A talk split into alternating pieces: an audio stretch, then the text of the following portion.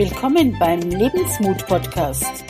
Ich bin Ursula Maria Ruf, die Mindset-Mentorin, die dir Mut macht für ein bemerkenswertes Leben mit mehr Liebe, Lachen, Gesundheit, Fülle und Erfolg. Los geht's! Lass dir Mut machen, denn aufgeben ist keine Option. Grüezi, Servus und Hallo. Ich darf heute wieder einen sehr, sehr spannenden Gast äh, begrüßen. Er ist als Zahnarzt erfolgreich. Er ist Wanderer zwischen drei Welten. Er kommt aus Korea, ist in Deutschland aufgewachsen, hat da gelebt, dann wieder zurück nach Korea, jetzt in der Schweiz seit einigen Jahren. Und zwar darf ich heute begrüßen Chong O Yu. Ich hoffe, ich habe den Namen richtig ausgesprochen. Er ist mein Zahnarzt und Inhaber von der Zahnarztpraxis Smile Zone in Zug. Ich habe ihn natürlich als Patientin kennenlernen dürfen und ich finde seine Geschichte absolut spannend. Mit sieben Jahren kam er mit seinen Eltern von Südkorea nach Deutschland, ging dann für Studium wieder zurück nach, Deutsch, äh, nach Korea und nach dem Studium wieder zurück nach Deutschland. Und jetzt vor ein paar Jahren ist er eben in die Schweiz ausgewandert.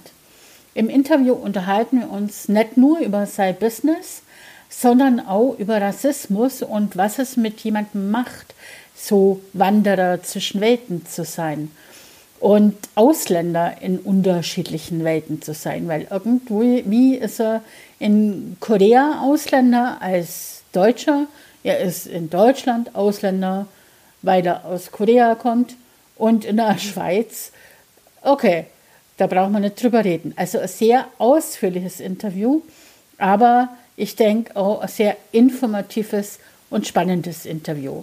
Also hallo, lieber Chong U. Ich hoffe, ihr habt es richtig ausgesprochen. Das war richtig. Vielen, vielen, vielen Dank, dass du dir die Zeit nimmst, mir ein Interview zu geben. Ich fand dich total spannend und deswegen habe ich dich eingeladen heute in meinem Podcast dabei zu sein.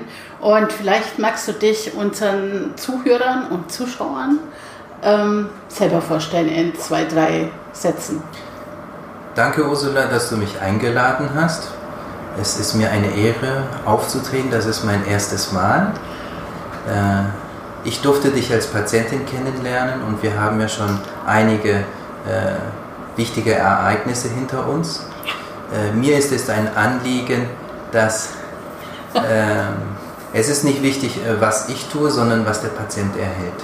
Es ist äh, nicht meine Geschichte, sondern es ist die Geschichte der Patientin. Und ich möchte den Patienten so wahrnehmen, wie er zu mir kommt.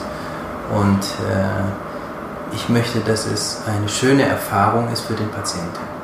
Ja, also das hast du bei mir definitiv geschafft, weil für euch, ganz wichtig, ich habe neulich eh schon ein Video darüber gemacht, ich hatte in der Tat Zahnarztangst. Ich bin wirklich äh, zitternd dahin gefahren. Ich kannte ihn ja nicht, habe mir das in, im Internet gesucht. Smile Sohn in Zug. Einfach mal googeln. Und ja, ich hatte natürlich mehrere Arztpraxen zur Auswahl. Und da waren einige dabei, die wirklich auf Zahnarztangst ähm, zu googeln waren. Und nee, ich habe mich für die Praxis entschieden. Keine Ahnung im Nach, also warum damals. Im Nachhinein weiß ich es, weil es einfach von Anfang an gestimmt hat. Also ähm, Chong Hu, ich habe vor dem Namen ein bisschen Respekt, also nicht wundern. Chong Hu hat es geschafft, äh, mir die Angst komplett zu nehmen. Äh, ich konnte nichts reden auf dem Zahnarztstuhl. Wir haben uns prächtig unterhalten trotzdem. Er hat mal ganz viel von sich erzählt. Und wie man sieht, ich hoffe, ich darf das jetzt so sagen, ist er aus Korea und im Namen nach hört man es ja auch. Und allein diese Tatsache fand ich jetzt schon mal total spannend, weil als Koreaner in die Schweiz zu kommen, äh, ist schon mal mutig. Und die sich dann auch noch selbstständig machen mit der gefühlten hundertsten Arztpraxis oder Zahnarzt praktisch, ist noch mutig.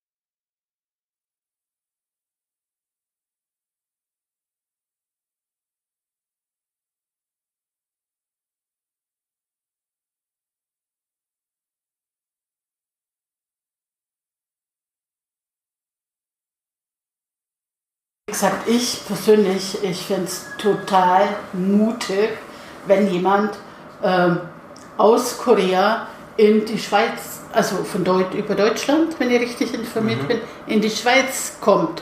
Weil die Schweizer sind jetzt nicht unbedingt äh, so ein, sag ich mal, ausländerfreundliches Volk. Also zumindest haben wir als Deutsche das schon so erlebt. Ich meine, du bist im Prinzip ein Deutscher, also du sprichst zumindest fließend Deutsch. Mhm. Magst du uns ein bisschen was von deiner Geschichte erzählen? Wie, wo bist du geboren, aufgewachsen, mhm.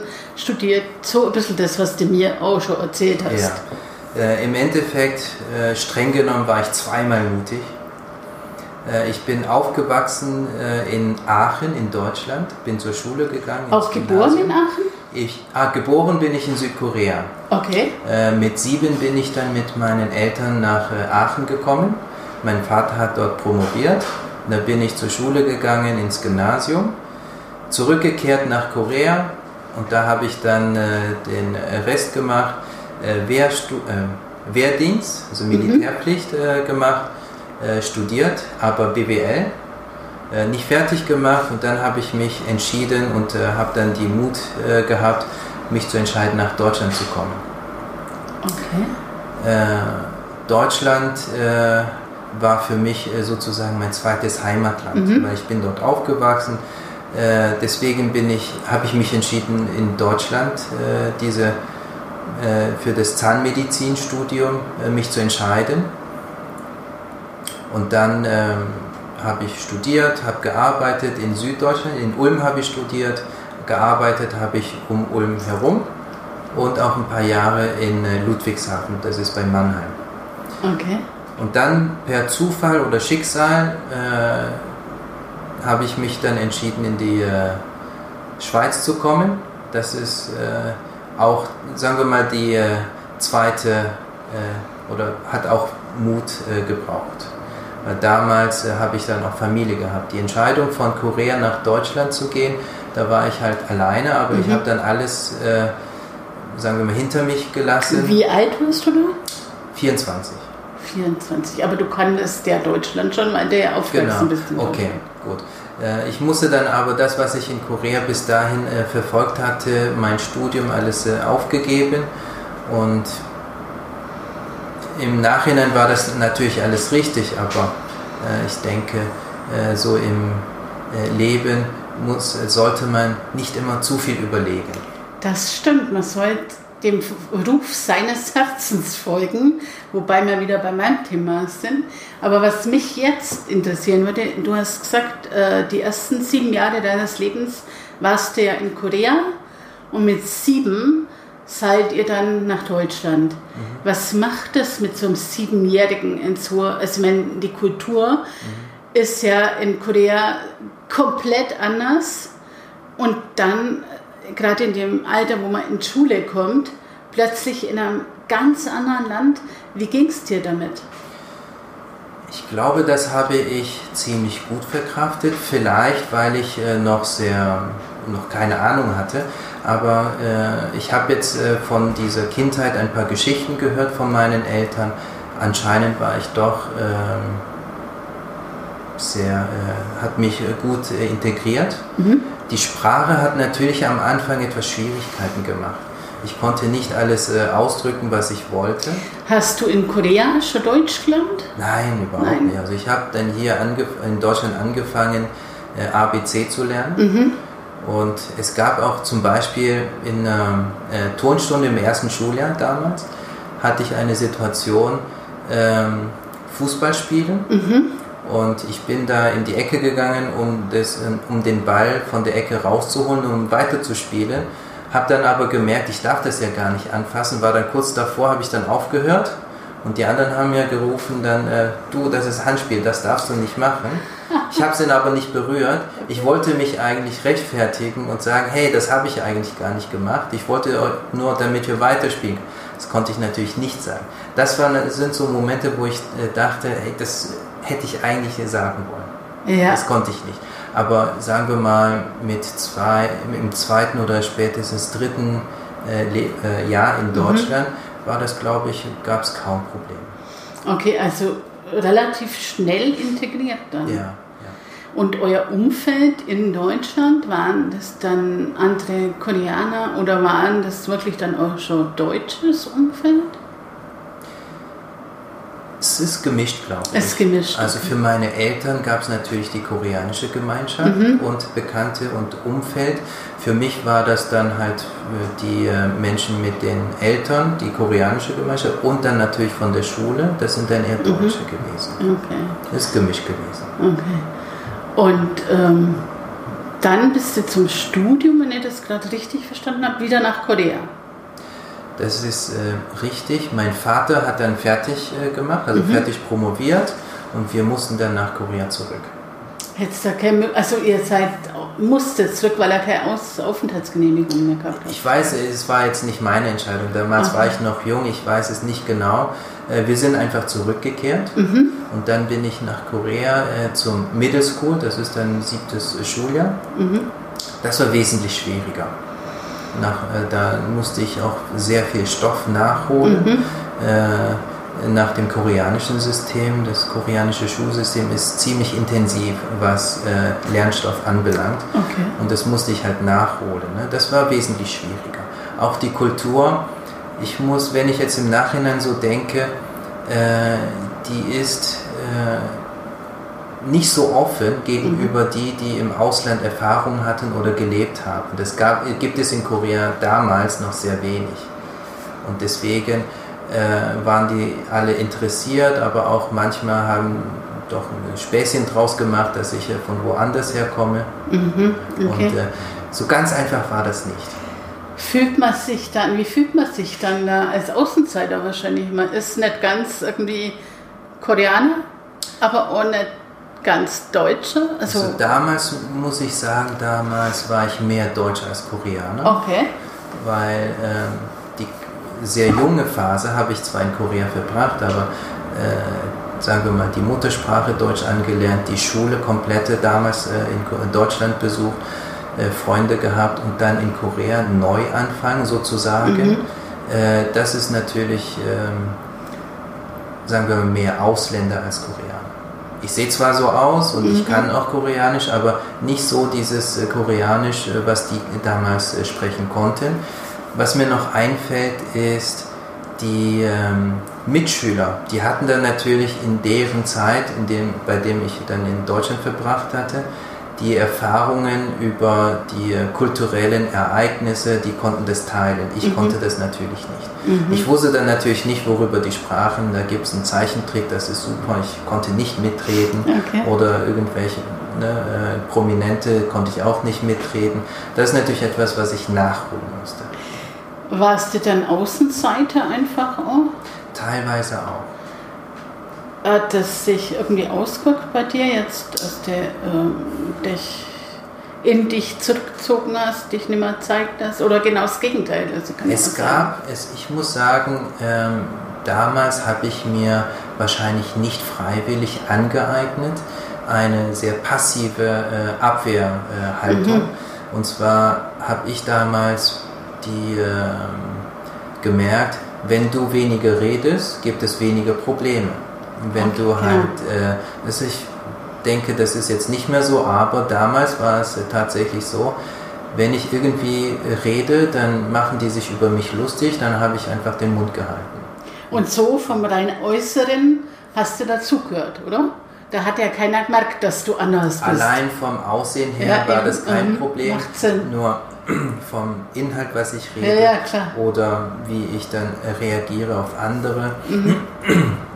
Da war das natürlich äh, in ein paar Situationen, wo die dann äh, ein bisschen dumm geschaut haben. Okay. Du hast da BWL studiert und dann hast du beschlossen, BWL ist nicht das Wahre oder warum dann Zahnarzt? Wie kam das? Sagen wir mal, BWL ist eigentlich schon das, was mir auch sehr am Herzen liegt. Ich glaube, das habe ich äh, jetzt auch äh, wieder gemerkt. Ich bin ja jetzt nicht nur Zahnarzt, sondern auch Unternehmer. Genau. Ich habe ja auch Mitarbeiter, um die ich mich kümmern muss, eine Praxis, um die ich mich kümmern muss. Und ich denke, damals schon habe ich gemerkt, was ich wollte.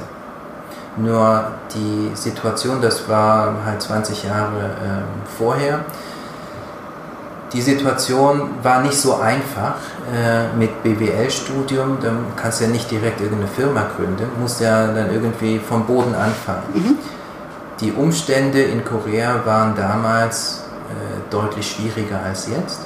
Und ich hätte es wahrscheinlich geschafft, aber ich habe dann äh, gedacht, äh, ich möchte später, das war mir wichtiger, ich möchte etwas tun, was ich wirklich will. Und damals wusste ich das nicht. Mhm. Ich wusste auch nicht, ob BWL das Richtige für mich war. Mhm. Ich wusste nicht, ob meine persönlich dafür geeignet war. Und deswegen habe ich gedacht, ich muss etwas machen, mit dem ich äh, in Zukunft finanzielle und zeitliche Freiheit mir äh, erlauben kann. Mhm. Und deswegen habe ich mich entschieden, äh, sagen wir mal, ein ähm, Medizinstudium, Zahnmedizinstudium zu machen. Okay, und dafür bist du dann wieder nach Deutschland? Genau. Okay. Und in dem Studium hast du eine Frau kennengelernt? Ah, meine Frau habe ich kennengelernt, das ist viel später. Da war ich dann mit dem Studium fast fertig. Ah, okay. Wie kam dann die, oder wie ging es dann weiter nach dem Studium? Da hast dich in einer anderen Praxis? Genau. Das äh, direkt nach dem Studium äh, habe ich mich dann um Ulm herum äh, mhm. mich dann äh, mit Praxis beworben und dann auch äh, angenommen. Ähm, schon sehr früh habe ich gemerkt, ich muss mich niederlassen. Mhm. Und äh, das kann man, das Leben ist, kommt nicht immer so, wie man sich das vorstellt. Es ist dann doch, hat ein Jahr, paar, paar Jahre gebraucht, bis ich mich dann hier in der Schweiz niedergelassen habe. Aber es war schon damals äh, ein äh, Ziel von mir. Also du hattest schon immer das Bedürfnis, da kommt wieder BWL ins Spiel, mhm. dich selbstständig zu machen, der so eigene Chef zu so sein. Das, ja. Und da ist natürlich die Kombination mit BWL total cool. Das fehlt ganz vielen Unternehmern da draußen, die eigentlich gar keine Ahnung von BWL haben und sich dann mal schnell mit irgendwas selbstständig machen. Äh, es gibt wirklich tatsächlich sehr viele Kollegen und Kolleginnen, die sich schwer tun, plötzlich Chef und was jetzt? Mhm. Zahnmedizin, das hat man gelernt und das kann man. Nur wenn man jetzt plötzlich jetzt verantwortlich ist für Geräte, für Personal und auch für das Medizinische, mhm. äh, das sind dann natürlich Sachen, die dann auch noch äh, nicht nur vom Behandler, nicht nur mhm. im Behandlungsraum, sondern darüber hinaus mhm. noch äh, bewältigt werden muss. Dann gehen wir mal auf das Thema Lebensmut ein. Was war beruflich gesehen die mutigste Entscheidung, die du getroffen hast? Hm, ich kann mich erinnern, also Zahnmedizinbehandlung vielleicht. Ne? Ähm, die mutigsten Entscheidungen waren die, äh, die ersten Erfahrungen, zum Beispiel äh, im Studium. Das erste Mal das werden viele andere auch teilen, das erste Mal einen Zahn berühren ne, mhm. bei einem anderen Menschen. Oder wir machen es auch gegenseitig im Studium, äh, betäuben müssen okay. wir uns gegenseitig machen. Okay. Und das äh, ist auch, braucht auch ein bisschen Mut, die Überwindung. Ich piekse da jemanden etwas rein. Mhm. Und das, äh, daran erinnert man sich natürlich. Ist es mutiger, als einen Zahn zu ziehen?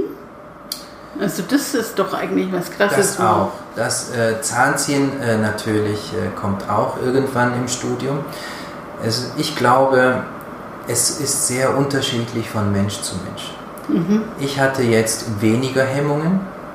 Vielleicht habe ich mich da ein bisschen vorbereitet, aber ich würde mal das so vergleichbar halten. Wenn man den ersten Schritt gemacht hat mit der Spritze beim Kollegen, und man hat da auch ein bisschen äh, geübt, dann fällt das einem nicht mehr so schwer. Mhm. Ich glaube, das Erste, was äh, ich äh, mit Medizin so ähm, äh, richtig mit äh, Menschen, ähm, Körper und so zu tun hat, hat schon viel früher begonnen. Mhm. Äh, das ist nämlich ein Anatomiekurs. Okay. und da gibt es ähm, Humanpräparate, an denen man lernt. Und da hat man die erste Begegnung wirklich etwas handfest oder sagen wir mal lebendig. Nicht lebendig, aber das ist etwas äh, äh, Menschliches.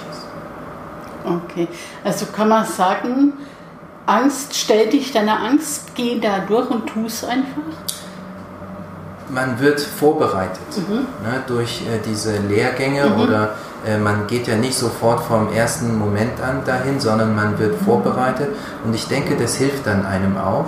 Ähm, bei manchen nicht. Manche haben dann, kriegen dann wirklich Ja. zitternde Hände und manche können Blut gar nicht sehen. Das kristalliert sich dann raus. Manche kennen das noch gar nicht, äh, wie die äh, selber reagieren. Ich habe, glaube ich, das Glück, dass ich weniger drauf so ähm, äh, reagiert habe oder Okay. vielleicht habe ich mich gut äh, vorbereitet. Aber ich glaube, in jedem Menschen steckt so ein bisschen, es kommt darauf an, wie man damit umgeht, wie man sich vorbereitet und wie man das nacharbeitet. Okay. Und äh, was war vom, also das war jetzt aus der Praxis die mutigste berufliche Entscheidung. Was war aus Unternehmersicht die mutigste Entscheidung? Ganz klar die äh, Selbstständigkeit. Das ist vor zwei Jahren gewesen.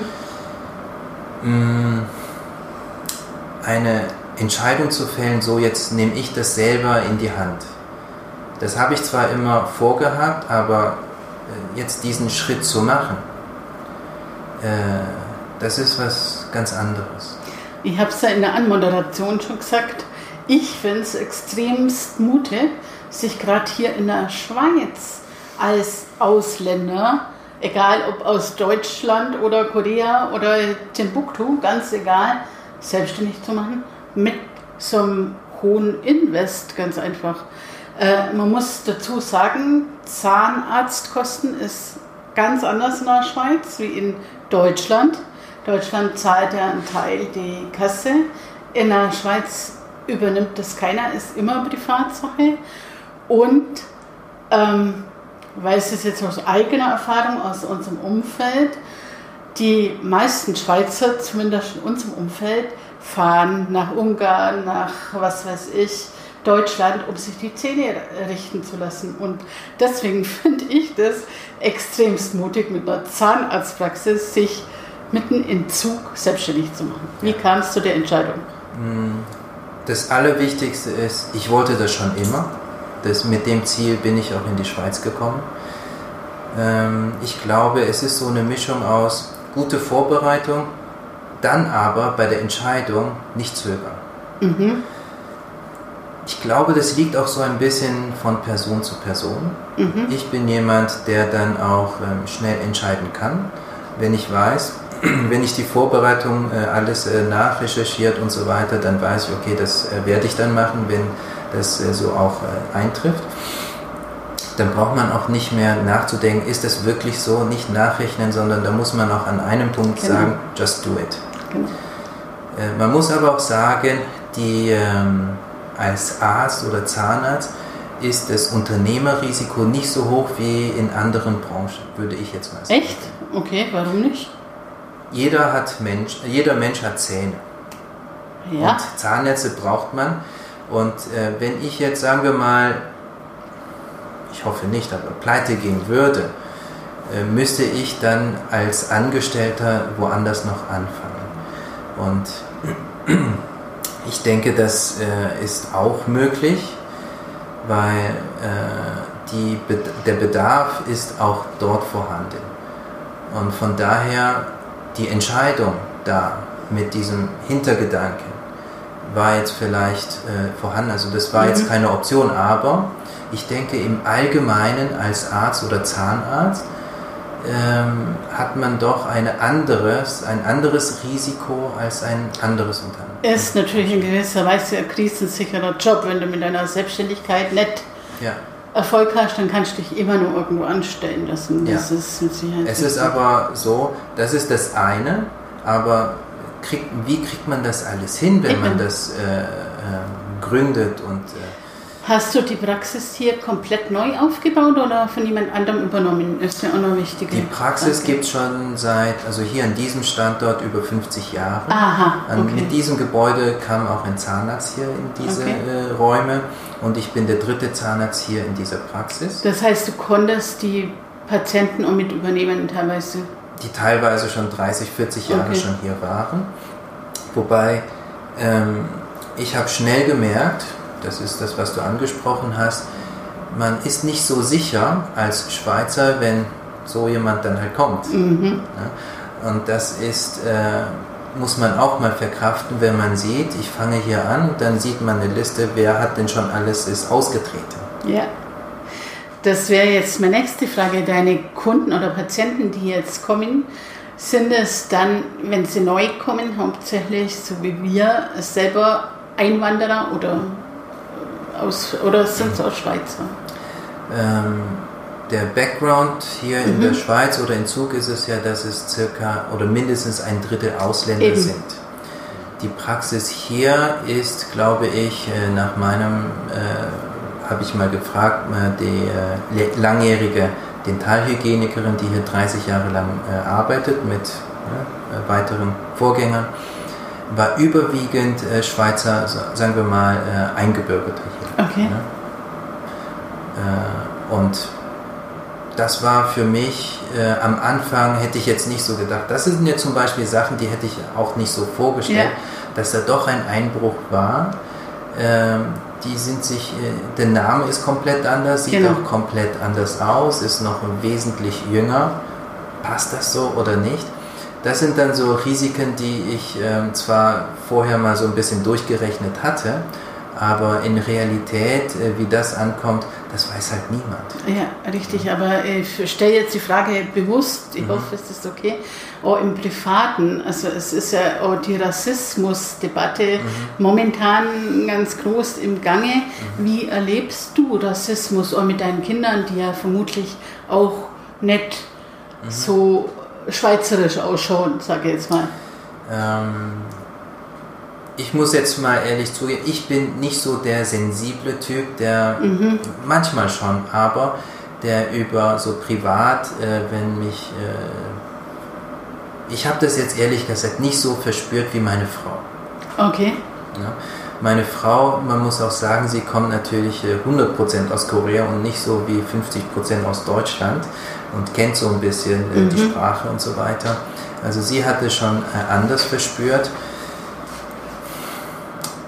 ich muss sagen, äh, ich glaube, das wäre anders im Großstadtbereich wie Zürich, mhm. wo dann doch äh, noch andere Möglichkeiten sind.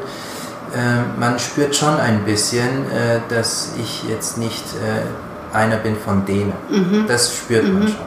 Ne? Aber ich äh, glaube nicht, also ich habe jetzt wenig, kaum Probleme damit okay. und ich gehe dann einfach auf die Menschen zu.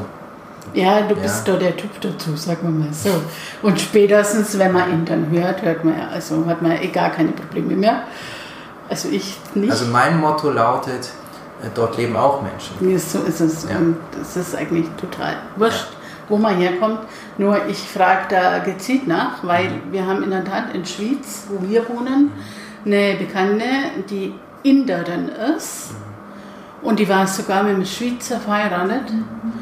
Und die ist so diskriminiert worden, dass sie ihre Kinder genommen hat und wieder nach Deutschland zurück ist.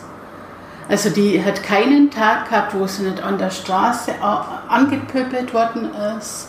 Also es ist schon äh, manchmal bei ihr natürlich durch die dunkle mhm. Hautfarbe. Ähm, und noch was anderes wahrscheinlich. Aber hier in Zug, in Zürich, ist es ja normal, Multikulti zu sein. Ja, also das es ist, so. ja ein Drittel so. mindestens eben Ausländer. Und gerade hier bei uns zentral in Zug, wo ich jetzt bin, ja. äh, ist es äh, eher verkraftbar, würde ich mal ja. sagen. Also meine Frau hat schon gemeint, hier und da, warum sagen die mir so etwas? Echt? Okay. Ja, ja. Was sind da für Sätze kommen? Es sind nicht äh, Sätze, sondern es sind so, sagen wir mal, Umstände. Nicht okay. was, äh, warum machen die sowas, warum äh, fragen sind die, die so? Mhm. Ja, ähm, ich habe jetzt nicht einzelne, mhm. es, äh, sagen wir mal, diese äh, Fälle, aber also ehrlich gesagt, ich weiß es nicht. Okay. Ja. Ich habe das jetzt äh, vielleicht Gott sei Dank noch nicht so verspürt ja. oder vielleicht hat es jemand so gemeint und ich habe das einfach nur weggeblendet. Und wie ist es dann jetzt im Privaten? Seid ihr mittlerweile gut integriert oder seid ihr privat vom sozialen Umfeld dann eher mit Ausländern zusammen? Ah, oder also sehr gut integriert. Ja? Also mittlerweile meine Frau sagt, äh, fischt äh, in der, wir waren in einem Mehrstockhaus und mit den Familien, eine Schweizer oder sonst mhm. woanders, äh, äh, kontaktiert man sich und ähm, die Kinder spielen dann miteinander. Der große Sohn geht jetzt in die, in die erste Klasse mhm. und der spielt auch mit hier und mit den Freunden. Also die werden als Schweizer aufwachsen. Okay. Auch wenn die nicht so cool. aussehen. Ne? Und die wollen bald Schweizerdeutsch reden? Die können oder schon. Können schon? Okay. Ja, und der, der fragt mich dann auch, Papa, weißt du, was das auf Schweizerdeutsch ist? Ich sage, keine Ahnung. ja, also bei uns war es in der Tat auch so, wir sind ja schon 2009 in der Schweiz. Und das war gerade, wo diese Abstimmung wegen Schengen-Abkommen oder sowas war. Und wir sind halt wirklich gewarnt worden. Weil in Schwyz ist halt 75 Prozent der Bevölkerung, also haben gegen Ausländerzuzug gestimmt. Und mit der Einstellung sind wir ein bisschen nach Schwyz gezogen, haben uns gedacht, boah, das könnte anstrengend werden. Und in der Tat, wir hatten nach drei Monaten in Schwyz mehr Bekannte, mehr Freunde, größeres soziales Umfeld, wie wir vorher in Köln hatten. Mhm. Also deswegen kann ich einfach auch nur sagen, so wie es bei uns in Bayern sagt man, wir sind weit, wir sind weit Neiruf, äh, Neiruf so scheit's raus. Mhm. Und genau so ist es. Also mhm. wenn du auf die Menschen zugehst, dann äh, werden die dir auch entgegenkommen. Nur wenn du dich verschließt und zumachst und sagst, ja, sieht man auch ganz oft. Äh, bei anderen, also ich weiß jetzt zufällig von meinem Mann, in der ehemaligen Firma sind ganz viele Engländer und Amerikaner und die weigern sich ja Deutsch zu sprechen oder Schweizerdeutsch zu sprechen. Die sprechen ihr Englisch, wohnen in ihrem, sag ich mal, Ghetto, wo da nur Engländer und Amerikaner sind, dann brauchen sie sich nicht beschweren, sie nicht mhm. eingegliedert werden oder ja. integriert werden. Ja. Was war privat, im Privatleben die mutigste Entscheidung, die du getroffen hast? Private Entscheidung. Ähm, es sind da so ein paar ähm, Schlüsselmomente, wo ich dann auch äh, mit Mut äh, zu tun hat. Ich hatte zum Beispiel, in, äh, das war in Korea, mhm. das war im siebten Schuljahr ungefähr, mhm. siebten, achten Schuljahr achtes Schuljahr. Da sind, ähm, also ich bin in der achten gewesen und da sind, äh, sagen wir, Mitschüler von dem achten Schuljahr sind auf einen losgegangen, wollten den verprügeln, weil mhm. er die Etiketten nicht eingehalten hat. Mhm. Und ich bin dazwischen gegangen und habe den dann beschützt. Sehr cool. Vor Dutzenden von denen und der war alleine. Also mhm. ich, ich, konnte halt damals nicht leiden dass äh, so eine große Menge, mhm. äh, nur weil die ein Jahr älter sind, auf den losgeht, weil der irgendwas, äh, den die Etiketten nicht eingehalten kann man ja auch reden damit. Ja. Die sind auf den losgegangen, ich habe mich da einfach dahingestellt, was macht ihr da? Das ist einmal. Und äh, sowas ähnliches habe ich nochmal gemacht, aber ich weiß nicht warum, es kam irgendwie. Ich, und äh, das war im, mit 22 oder 23, irgendwie so um den Dreh. Das war auch irgendwo in der Stadt. Da sind äh, neun Personen auf drei losgegangen. Ich glaube, ich glaube, die waren alle betrunken, aber die waren losgegangen. Die neun, die wollten diese drei halt verprügeln. Und da auch aus keinem, aus irgendeinem Grund bin ich dazwischen gegangen, hey, lass das erstmal sein. Und dann wurde ich äh, mit äh, verwickelt. Oh. Ja, da kam die Polizei und, äh, und so weiter. Aber das ist, äh, glaube ich, auch so etwas, da habe ich, glaube ich, eher instinktiv reagiert. Es mhm. musst du aufhalten. Mhm.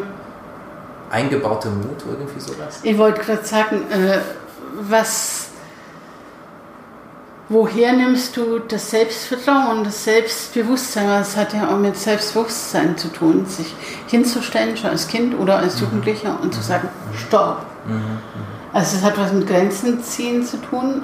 Woher nimmst du das? Sagst du, das ist angeboren, das haben mir meine Eltern vermittelt oder kommt das vielleicht auch durch die vielen Brüche, also mit sieben neue Kultur, da muss man selbstständig und selbstbewusst werden.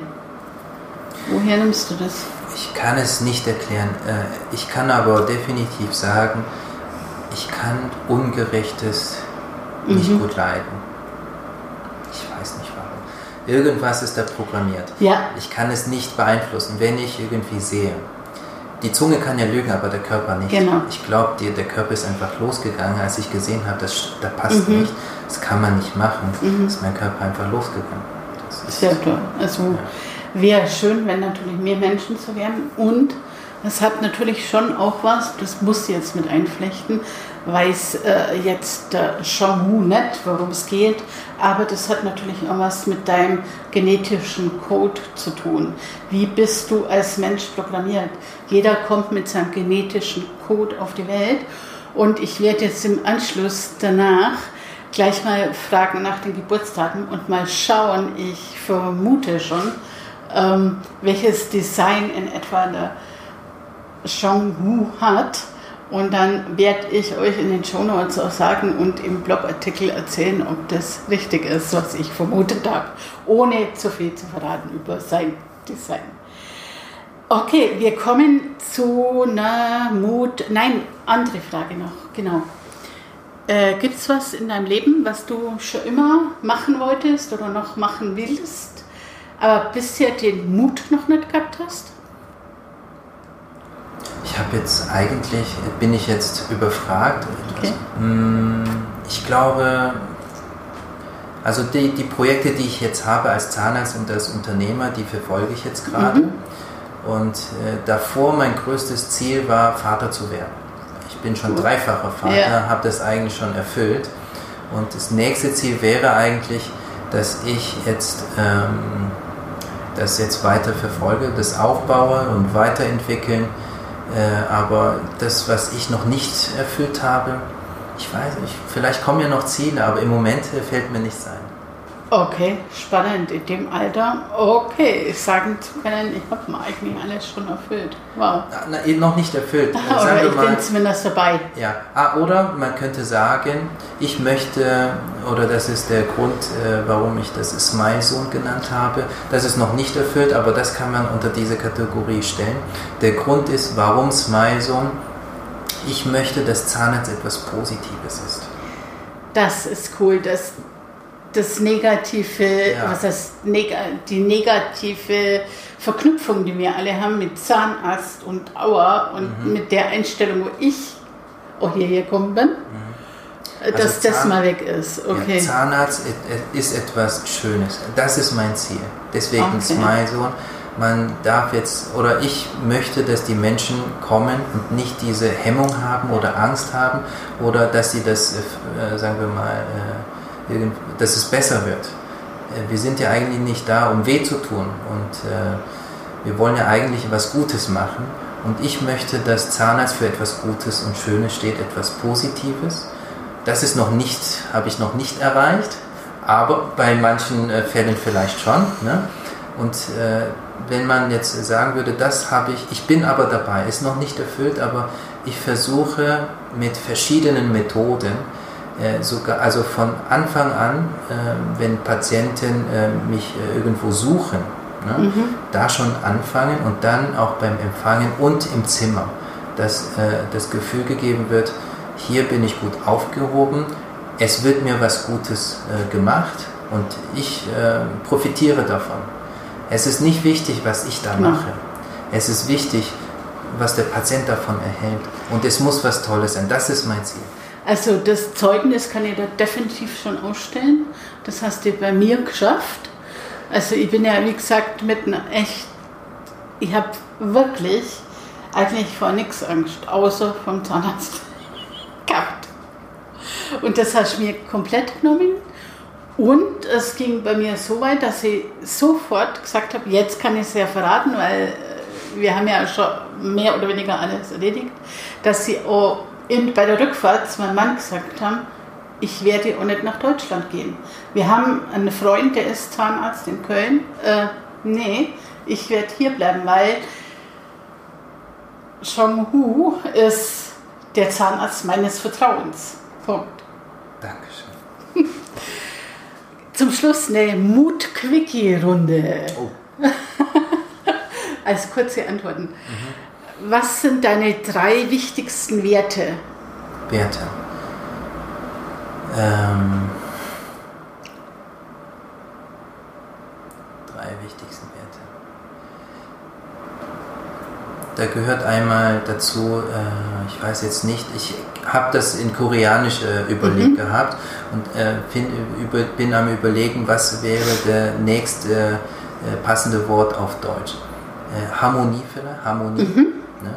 Harmonie, äh, Gerechtigkeit. Mhm. Das sind zwei und jetzt muss ich noch ein drittes überlegen. Familie. Okay. Spannend wundert mich jetzt weil ich dachte, Unabhängigkeit ist auch noch ein wichtiger Wert. So ist es zumindest bei mir mhm. jetzt gerade rübergekommen. Mhm. Äh, was bedeutet Erfolg für dich? Erfolg. Ähm, für mich ist Erfolg, wenn ich äh, das tun kann, was ich möchte, äh, das nicht tun muss, was ich nicht möchte. Unabhängigkeit. Okay. Dann ist es eine, vielleicht habe ich das Wort nur gesucht. Alles gut. Ähm, was war rückblickend der beste Tipp, der beste Rat, den du jemals bekommen hast, sei es beruflich oder privat? Da fällt mir genau ein Moment ein, da habe ich mich entschieden, nach äh, Deutschland zu gehen für das Zahnmedizinstudium. Ich bin ja inmitten meinem BWL-Studium gewesen in Korea und ich habe überlegt, Fondsmanager oder Aktienhändler oder Unternehmen gründen, okay. alles mal überlegt und ich habe nur dran gedacht, was mache ich denn jetzt?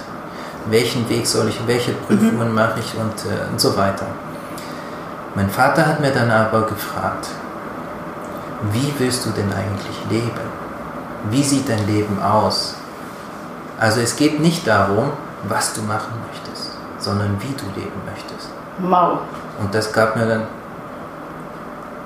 eigentlich, ne?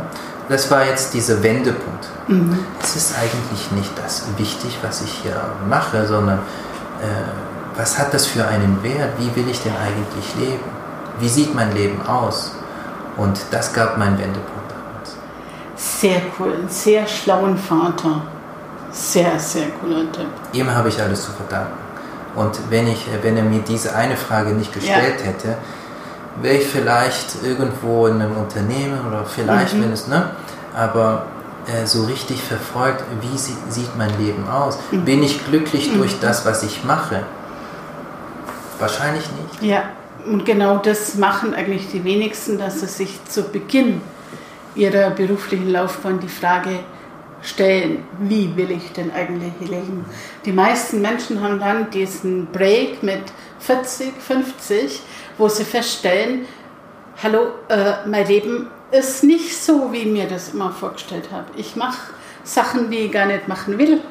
Und wie, sieht, wie stelle ich mir denn mein Leben eigentlich vor? Und dann gehen sie auf die Suche. Und umso cooler, wenn du einen Papa hast, der dir in jungen Jahren diesen Tipp gegeben hast, hat. Ähm, dementsprechend die nächste Frage direkt im Anschluss. Was, äh, hast du sowas wie Vorbild? Und wenn ja, wer ist es? Das ist mein Vater. Gedacht. Ne? Ähm, ich glaube, diese, diese Wichtigkeit oder diesen Wert der Familie, das ist ähm, jetzt, ich finde es schade, die das nicht teilen können, aber ich kann nur sagen, Familie ist eigentlich das Wichtigste. Ja. Was tut man als Mensch auf der Welt? ohne Familie. Ja. Bist du alleine. Also Familie, das kann man sich nicht aussuchen, aber das ist äh, zwar Schicksal, ist aber dein Leben eigentlich. Das wertvollste ja. Gut, ja. was man eigentlich hat. Ja, stimmt.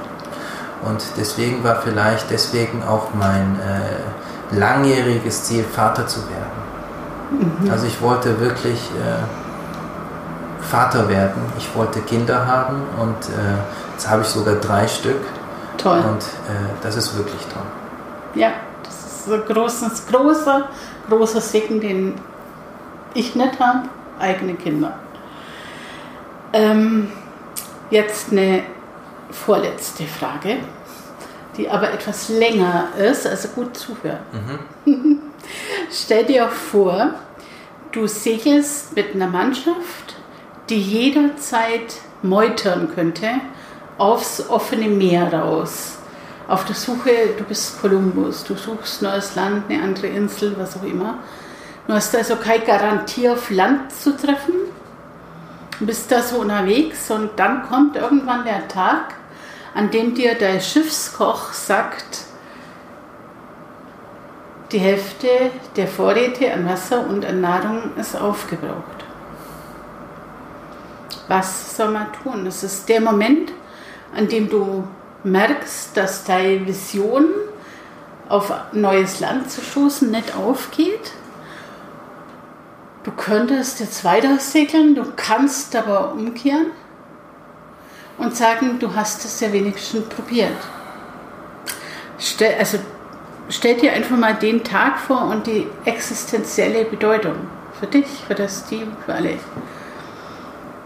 Wie würdest du entscheiden?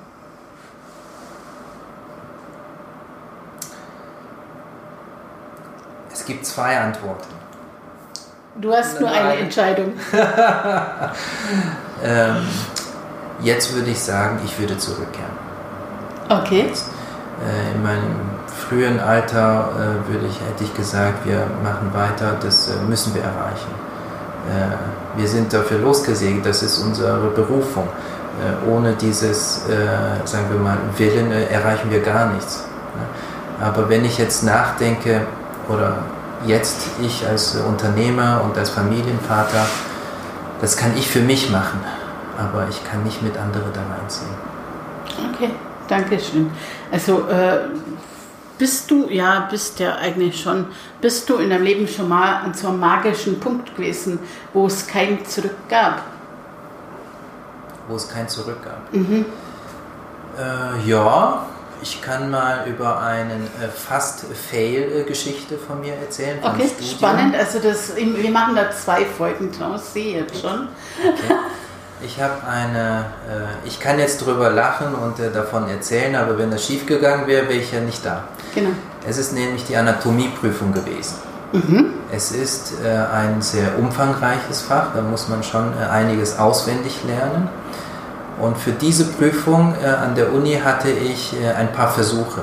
Es teilt, gliedert sich nämlich in viele Bereiche und äh, da gibt es ähm, viele Prüfungen und ich habe fünf Versuche. Mhm. Viermal habe ich versagt. Oh nee. Und äh, dann habe ich, da gibt es kein Zurück mehr. Was willst du jetzt machen mit, äh, ich weiß jetzt gar nicht, wie alt ich damals war, bist ein Versager, du bist, äh, du kannst es nicht mehr machen. Denn wo willst du zurück? Gibt auch kein Zurück mehr. Mhm. Durch. Dann habe ich das bestanden. Also dann habe ich in irgendeinem Zeitraum, weiß ich auch gar nicht mehr, in einem kurzen Zeitraum habe ich wirklich alles auswendig gelernt. Auch okay. aus, alles gemacht, was auch nicht notwendig gewesen wäre. Ich konnte halt, ich musste da durch, ich musste alles ja. wissen, damit ich diese Prüfung bestehe. Okay, also du musstest praktisch alle Ressourcen verwenden, die die haben. Und jetzt hast du die anderen vier Mal nicht gemacht. Die anderen vier Male, es ist leider so, ich bin irgendwie im Leben immer durchgekommen. Aha, okay. Und das hat mich dann irgendwie fast dann erwischt. Aha. Diese eine Prüfung hat mir dann eines Besseren belehrt, so geht es nicht weiter. Wenn Sehr du das gut. machen willst, dann hier ne, musst du diese. Ne? Und ähm, das war wirklich, äh, das ist wirklich etwas sehr Wertvolles, wenn man ja. weiß, wenn ich es will, wenn ich es packe, dann schaffe ich es auch. Genau. Und äh, damals hatte ich dann auch die beste Punktzahl gehabt. Sehr cool. Und äh, das war auch nicht äh, so Teilbereich, sondern der komplette Fach wurde mhm. in einer Nachholprüfung abgefragt. Also ich musste dann also alle Teile der Anatomie vom Kopf bis ne, alles äh, auswendig lernen, Gefäß oder sonst etwas habe ich äh, wirklich Nerven gebraucht.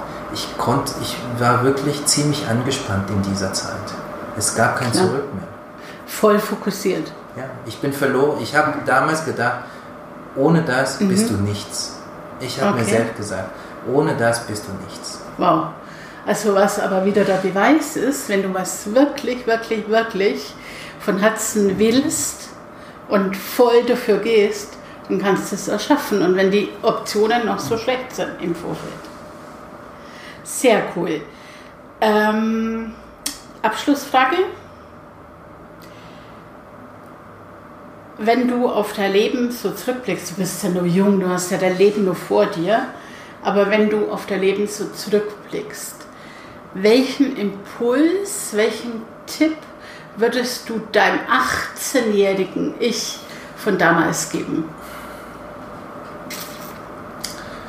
Das ist wirklich schwer, weil ich selber noch nicht so diese Erfahrung habe, aber was ich jetzt sagen kann, ich würde zu mich als 18-Jähriger, würde mir dann selbst sagen,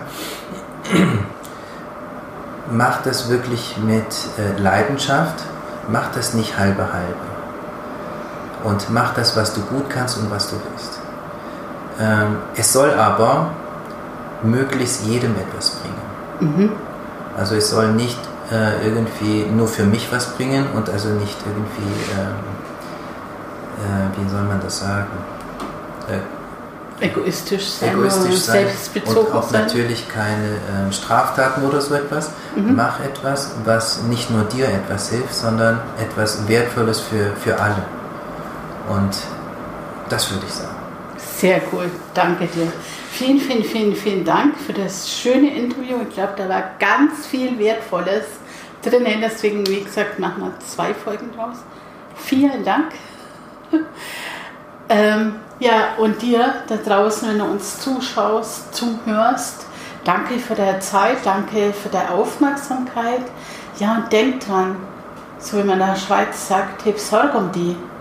Also sorg gut für dich, weil du bist der wichtigste Mensch in deiner Welt und nur wenn es dir gut geht, geht es deinem Umfeld auch gut. Ich freue mich, wenn der Podcast dich inspiriert, deine Krise als Herausforderung und als Chance zu wachsen zu sehen.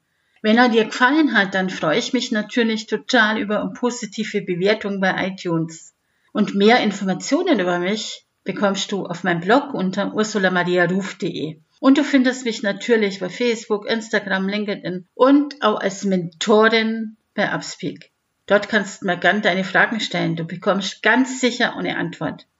Ich freue mich sehr darüber, dass du mir dein Vertrauen und deine Zeit schenkst. Und nun, lass dir Mut machen. Aufgeben ist keine Option. Wo er wille, dein Weg. Wir hören uns in der nächsten Folge wieder und bis dahin, heb Sorg um die. Das sagen die Schweizer als Verabschiedung. Und das heißt so viel wie, sorg gut für dich. Also schau, dass es dir gut geht. Denn du bist der wichtigste Mensch in deiner Welt. Und nur wenn es dir gut geht, geht es deinem Umfeld auch gut. Bis bald.